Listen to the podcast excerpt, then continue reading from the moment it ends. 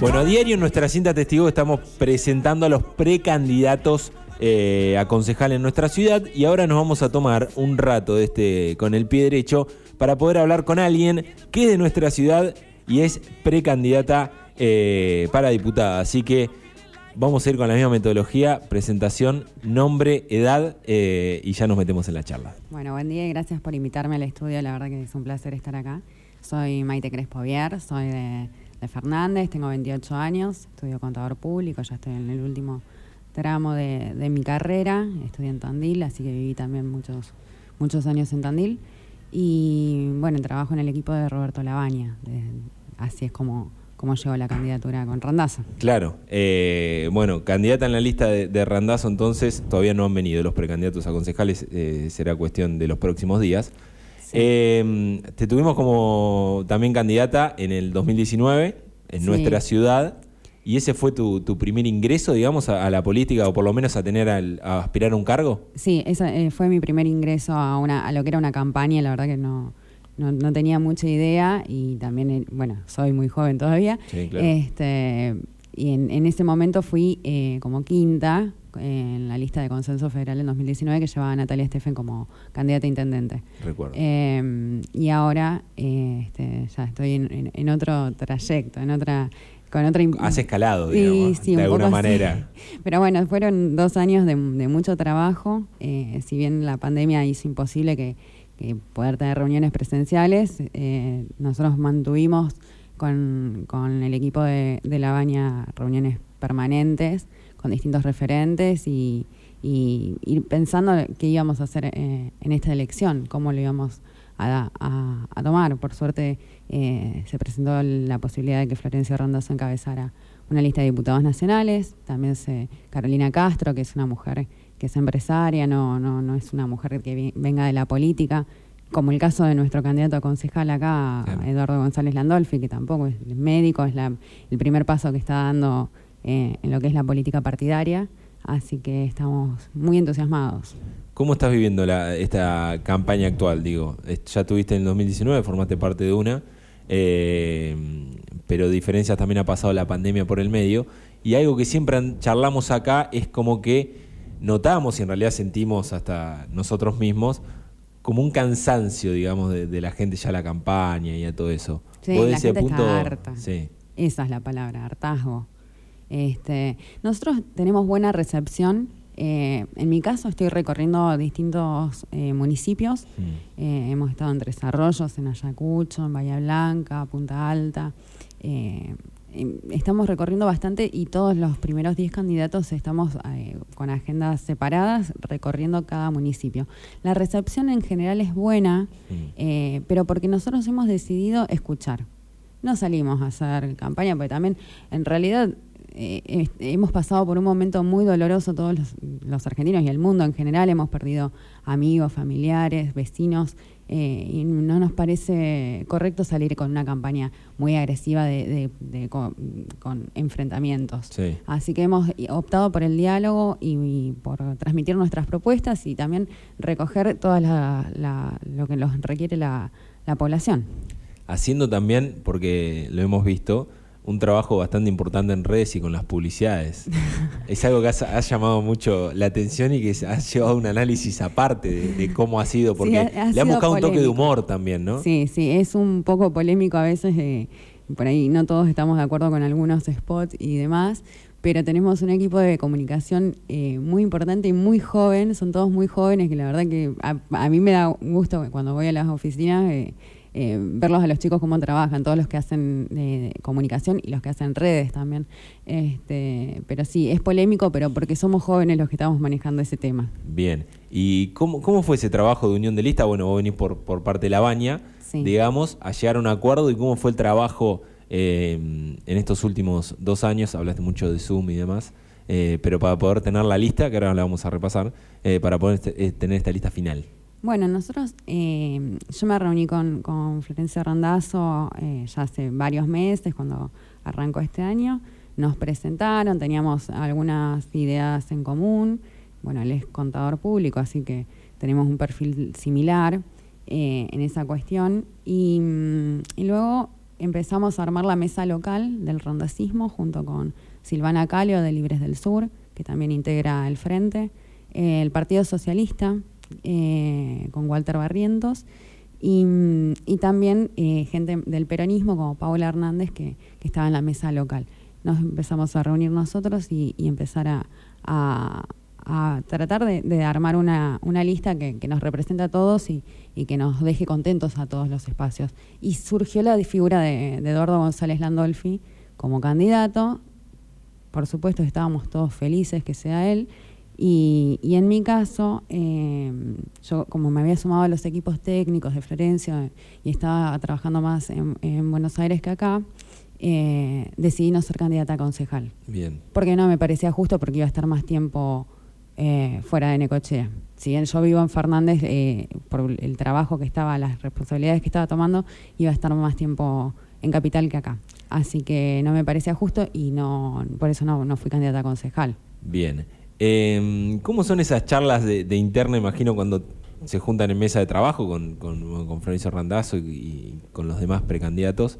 Y cuando se menciona la ciudad de Necochea, imagino que vos de alguna manera sos como la encargada de transmitir esas inquietudes que van a terminar siendo, a ver, eh, me parece importante para acelerar un montón de, de cosas que haya alguien en tener nosotros un representante a nivel nacional, sea del partido que sea.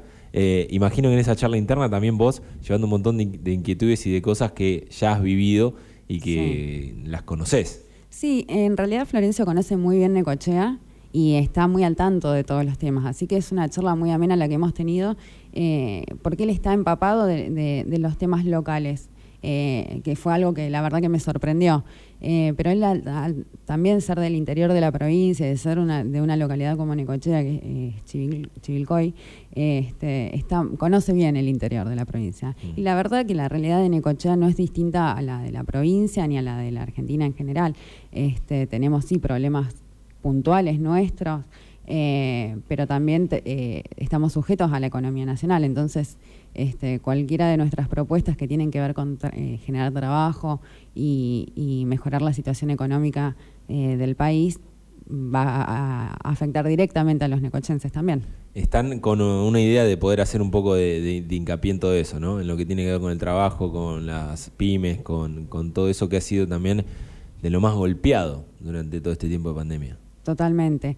Nosotros tenemos un proyecto de ley de nueva, una nueva ley laboral eh, para los nuevos trabajadores, es decir, los que ya están en el régimen formal, eh, es decir, están trabajando eh, con un contrato en la formalidad completamente, a ellos no les tocamos los derechos, a ellos no les cambia la situación, siguen con el mismo régimen con el que están porque son derechos adquiridos y porque la Constitución lo establece así.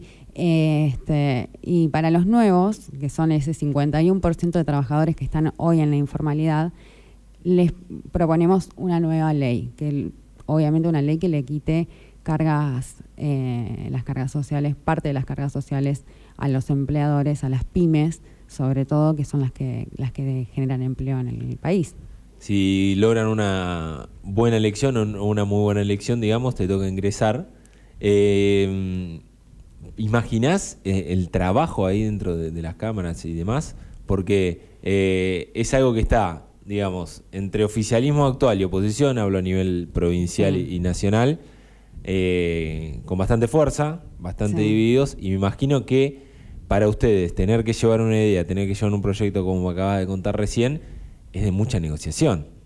Sí, pero estamos preparados para hacerlo. Nosotros somos personas de diálogo, no, no, no hemos comprado la grieta y, ya tenemos, eh, nosotros tenemos un, representantes en el Congreso de la Nación, el Interbloque Federal, que está presidido por el diputado Alejandro Topo Rodríguez, que viene del mismo espacio que yo, este, y han, han podido, algunas leyes, por supuesto, que, que se han presentado y no nos han tratado directamente, pero otras como la ley de zona fría, este, él fue uno de los autores y en su momento le tocó negociar con, con Máximo, con Liliana Schwind, este, para, para armar una ley en conjunto y, se salió bien.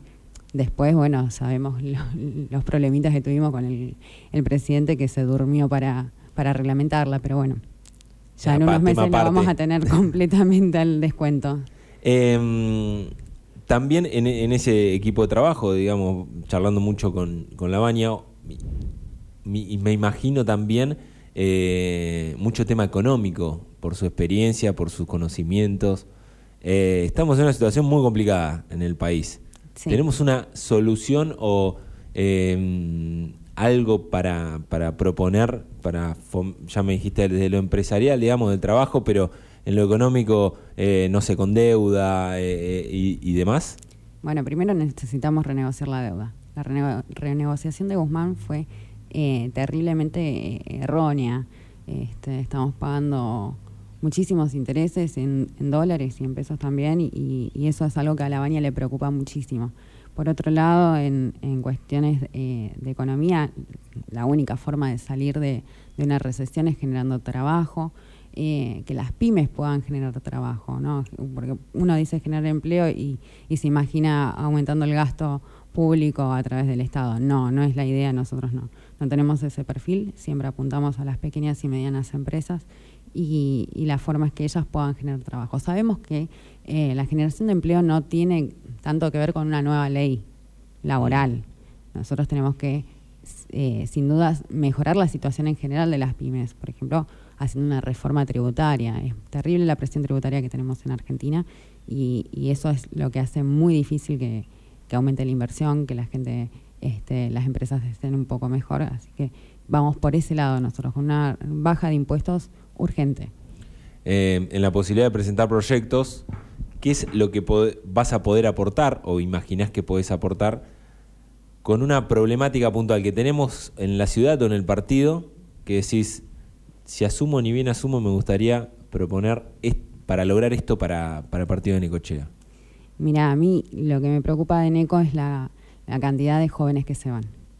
Es, es un tema. Yo, bueno, ustedes ya saben, yo soy de Fernández, estudié en Tandil, que es una ciudad eh, muy rica en un montón de, aspectos, con turismo durante todo el año. Es la ciudad como que me parece que en los últimos años con el crecimiento, sí, como que más envidia nos da. Sí. Porque nosotros creo que pensamos que tenemos mucho más cosas para ofrecer a nivel turístico. Sin duda nosotros tenemos y todo. Ellos están mucho mejor. Sí sí, han sabido vender su ciudad. Es una de las que más ha crecido en la provincia de Buenos Aires, sin lugar a dudas, en los últimos 20, 30 años. Y aparte también tiene el, tema de tener una universidad nacional ahí instalada, hace que, los jóvenes vayan mucho. Y también eh, tiene un polo eh, tecnológico importantísimo, entonces también los que estudian sistemas en Tandil se quedan en Tandil, o los que estudian en Buenos Aires se van para Tandil, o es, eh, es envidiable en ese sentido mm. lo que han, lo que han logrado este, con Tandil y me parece que podemos tomar cosas buenas de los municipios cercanos, ¿no? A ver, nadie inventó nada. Este, me parece que si hay algo positivo en otro municipio, por más que el gobierno de Tandil sea radical y nosotros seamos un frente peronista, lo podemos tomar igual. Este, em, pero volviendo a tu pregunta, este, a mí yo te comentaba que lo que me preocupaba era la cantidad de jóvenes que se van. En mi caso, por eso me referencié con Tandil, estudié en Tandil y me volví a vivir a Necochea. Mm. Me vine a vivir a Necochea por primera vez hace tres años. Este, actualmente vivo en Fernández, pero sé que no es la realidad de la mayoría de los jóvenes que vuelvan a, sus pueblos o, a sus localidades. Así que me parece que iría por ese lado. Sí hay que eh, estoy totalmente convencida que hay que gestionar una universidad nacional para Necochea para permitirle a aquellos chicos, no solo a los que no se pueden ir, sino a los que se van porque no tienen otra opción, este, estudiar acá y quedarse acá y desarrollarse acá. Mm. sobre todo tenemos que, buscar una fuente de, empleo, ¿no? Porque es muy difícil conseguir el primer empleo en Necochea. Sí, claro. Es difícil. Eh, coincido en que eh, eso también llevaría, me parece, a una reactivación desde una franja de edad que por lo general, yo creo que cuando llegas, eh, yo también me fui a estudiar a otro lado, y cuando llegas a esa edad que tenés que tomar la decisión, la mayoría es ¿dónde te vas a estudiar? Es la pregunta antes, antes de decir qué vas a estudiar, es dónde te vas a estudiar, por las pocas eh, posibilidades que también hay en la ciudad, porque son escasas las carreras que hay. Eh, y eso también haría que fomentemos que haya una franja de, de edad que también lleva al consumo, a posibilidades de trabajo, a crecimiento por, por otros lados. Totalmente, totalmente. Lo vemos en ciudades como Mar del Plata, como Tandil, que, tienen, eh, que son ciudades con, con universidades, como, como consumen los jóvenes porque es, interesante eso. Este, y también, aparte de, la movida de, los jóvenes y demás, eh, hay que tener en cuenta eso, que cuando se reciban no se, no se nos vayan, Mm. no perderlos. Claro. Eh, una de las problemáticas importantes de la ciudad que parece que no, no va a tener resolución local, o por lo menos es lo que se viene demostrando desde el Consejo y desde el Ejecutivo, es el tema del casino. Sí. ¿Es algo que eh, lo pensás como una propuesta y decir, tal vez más arriba podamos conseguir una solución? Más arriba, te digo, a nivel provincia o, o Sí. nación. ¿Qué opinás Yo- del casino? ¿Qué. ¿Qué pensás que hay que hacer con las tierras? Ah, creo que el sueño de todos los necochenses es recuperarlo. Este, creo que, que hay que hay que tener un casino, tiene que ser en ese lugar y tenemos que conservar parte de lo que es el edificio histórico. Eh, ha sido nuestra postal durante años y la verdad que es, tre- es tremendo verlo así. Y, y también hay que, hay que, sobre todo, hay que tomarlo con mucha responsabilidad al tema por los trabajadores. Los trabajadores tienen que quedarse en Necochea tienen, tienen que tener su fuente laboral acá. No, no, esto de, de que se planteó en algún momento de trasladarlos o, o demás, no, de ninguna manera. Así que desde lo que se pueda hacer, creo que depende más de, de- la legislatura de Buenos Aires ese tema, pero y, lo- desde lo que se pueda hacer lo vamos a hacer nosotros también. Bien, Eh, porque en el crecimiento ese que vamos hablando hay, hay varias obras que tienen que ver con la infraestructura, me parece que también son importantes. Es como un acompañamiento. Si vamos a poner o vamos a trabajar en el turismo, que venga más gente y después viene y se, se está cayendo a pedazos el casino, es como No, medio y, difícil. y los accesos de Necochea, que la verdad que es lamentable cómo están las rutas. Es la, la primera eh, imagen que tenés de Necochea es, eh, es decepcionante. Este, así que me parece que tendrían que ir por ese lado también, arreglar primero los, los accesos de Necochea para, para al menos la, la primera imagen tener, que, que tenés de la ciudad que sea un poco menos triste. No, no sos la primera que lo dice de los precandidatos. Ah, ¿no? La preocupación por los ingresos a la ciudad, desde cartelería, desde Sí. la situación de las rutas y demás. Sí, sí, sí. Eh, es algo importante. Bueno, contame un poco de esta lista eh, que estás integrando por, por este trabajo.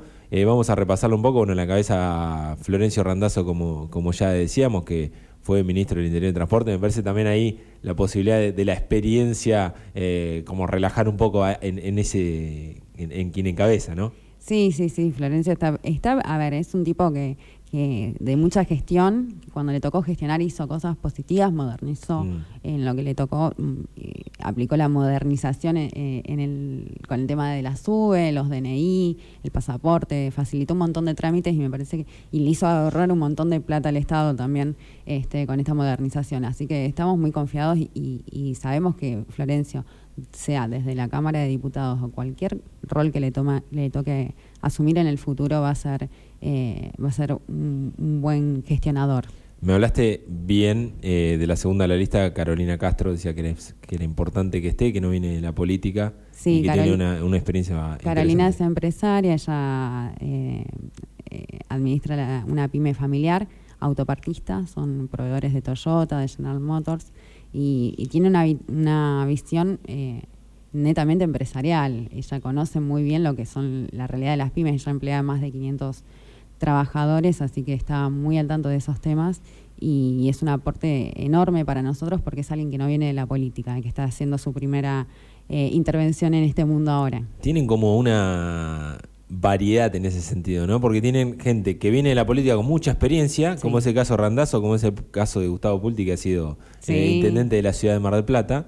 Eh, y después estas, estas personas, digamos, como vos, bueno, como, como también eh, fue el Sí, caso recién de Carolina Castro, que, que no vienen directamente de la política, pero están como intercalados en la lista. Sí, sí, sí, no, eh, es un espacio muy plural, que es lo, lo que me gustó, y con un rol muy participativo de los jóvenes, que me parece que es importantísimo. Bueno, que yo esté en décima en la lista realmente fue una sorpresa, eh, y creo que es eh, demuestra lo que Rondazo piensa de los jóvenes. Él está rodeado de gente de menos de 30 años, Mirá. todo el tiempo, porque son quienes trabajan con él, quienes lo asesoran y demás.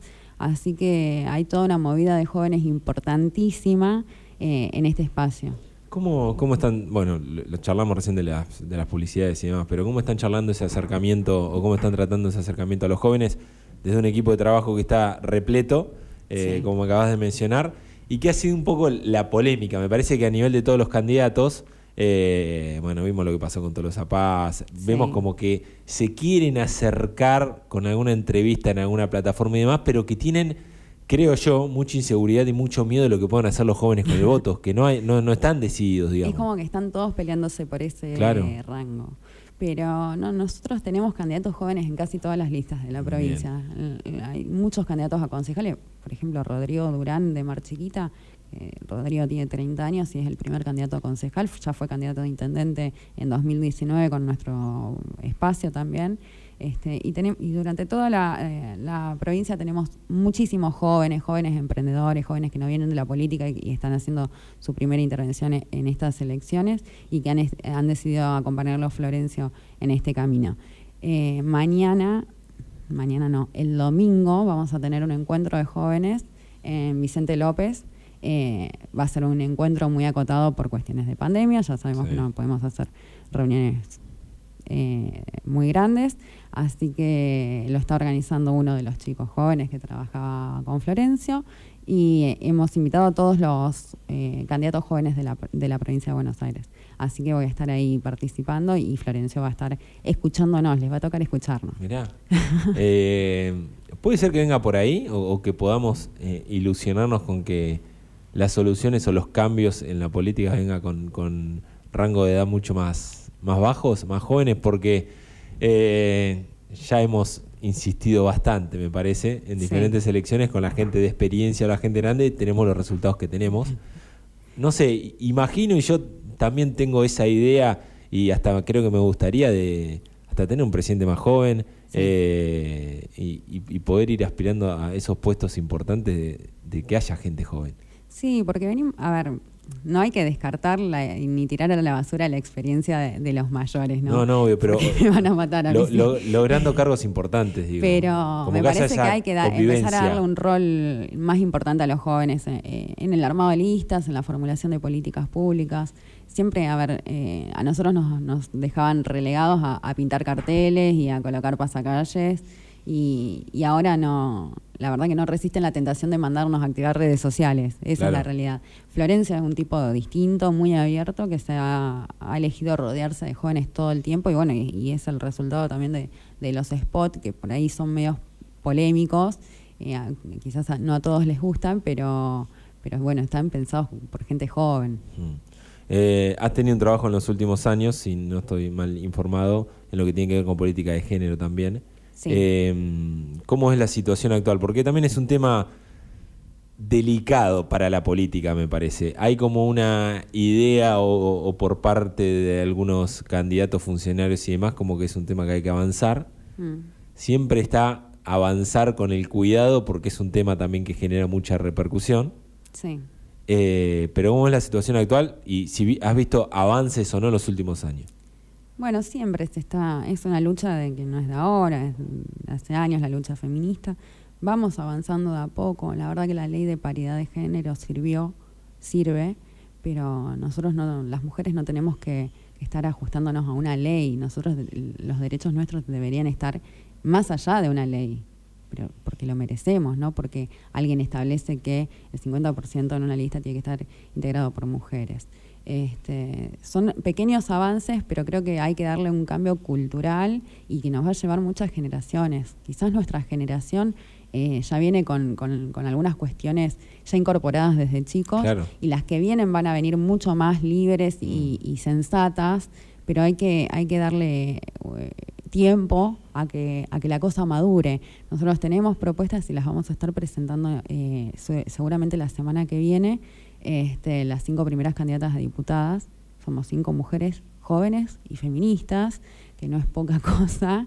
Este, así que vamos a, pero vamos a ir por el lado de, del cuidado, las tareas de cuidado que siempre recaen más en las mujeres y durante pandemia, la pandemia se vio como recayó sobre sobre todo sobre, sobre las niñas de la familia, que muchas tuvieron que dejarle el colegio para cuidar a los hermanitos y demás.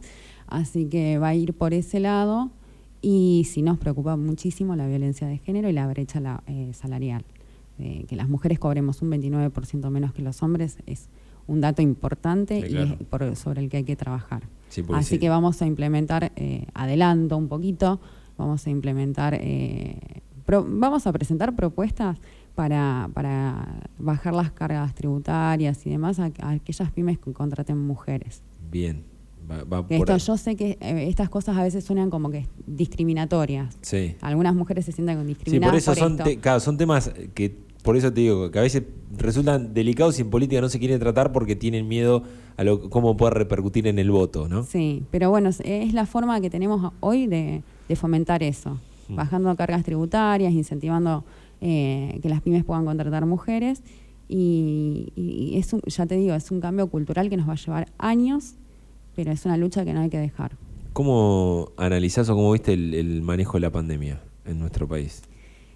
Mira, yo nosotros hemos decidido no hacer política con la pandemia porque eh, creemos que es un hecho muy doloroso que a todos nos tocó perder familiares, amigos, vecinos. Pero creo que el presidente había empezado bien, con diálogo, teniendo diálogo con otros sectores políticos, escuchando. Y bueno, después se fue desvirtuando todo. Este, sí considero que nos, nos encerraron muy rápido y que tampoco hay que tener, eh, digamos, esta disputa entre economía y salud, ¿no?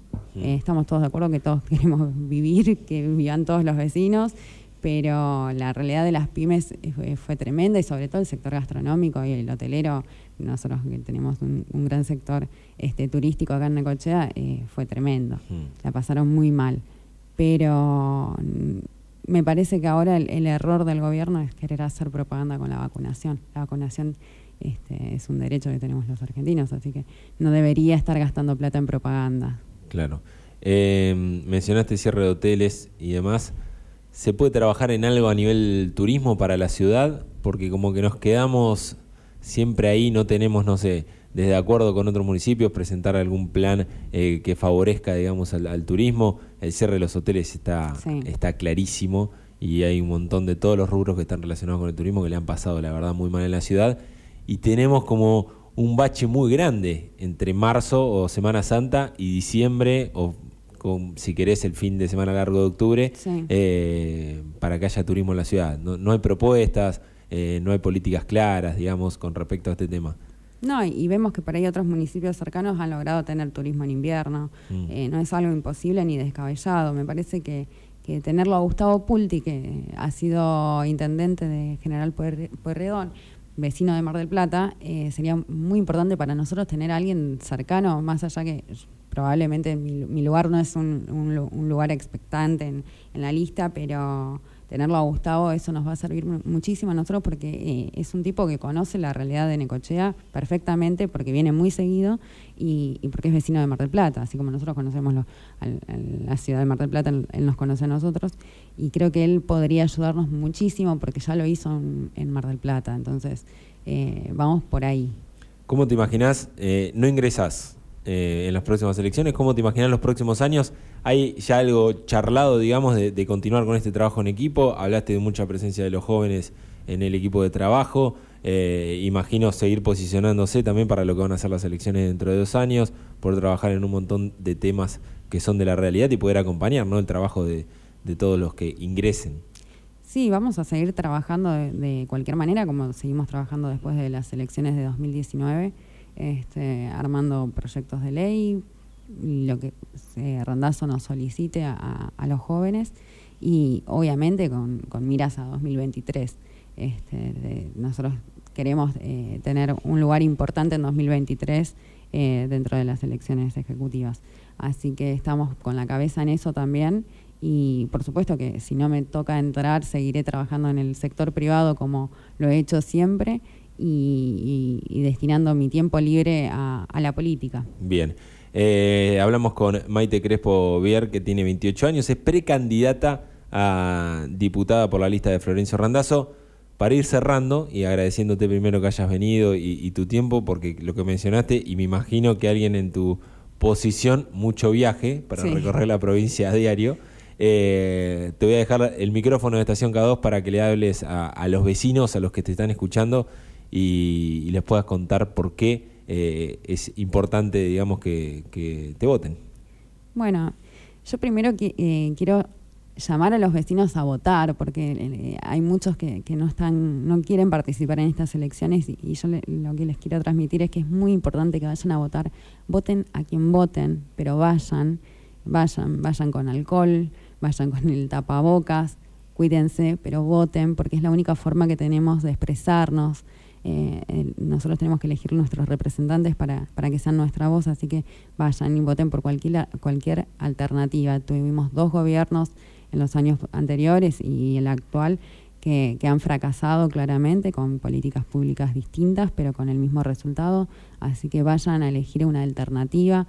Mm, espero que encuentren en nosotros la, esa alternativa que están buscando, que vean en nosotros nuestra preocupación por, por, la situación económica del país. Este, y que nos acompañen. Y en lo local, que acompañen a Eduardo González Landolfi, a Jimena Graciano y a Walter Barrientos, que son nuestros candidatos a concejales, que, bueno, yo no voy a hablar de Landolfi, porque Landolfi es más conocido que yo en Necochea, así que eh, todos saben que es un médico oncólogo del hospital, que ha hecho un trabajo impresionante para, para tener un servicio de oncología como, como el que tenemos. Así que espero que nos acompañen en estas elecciones y luego en noviembre. Maite, muchas gracias por venir. Gracias a vos. Pasaba entonces Maite de Crespo Vier. Estará en un ratito nada más en estacionk2.com y también en nuestro canal de Spotify la nota completa para que la, la puedan escuchar.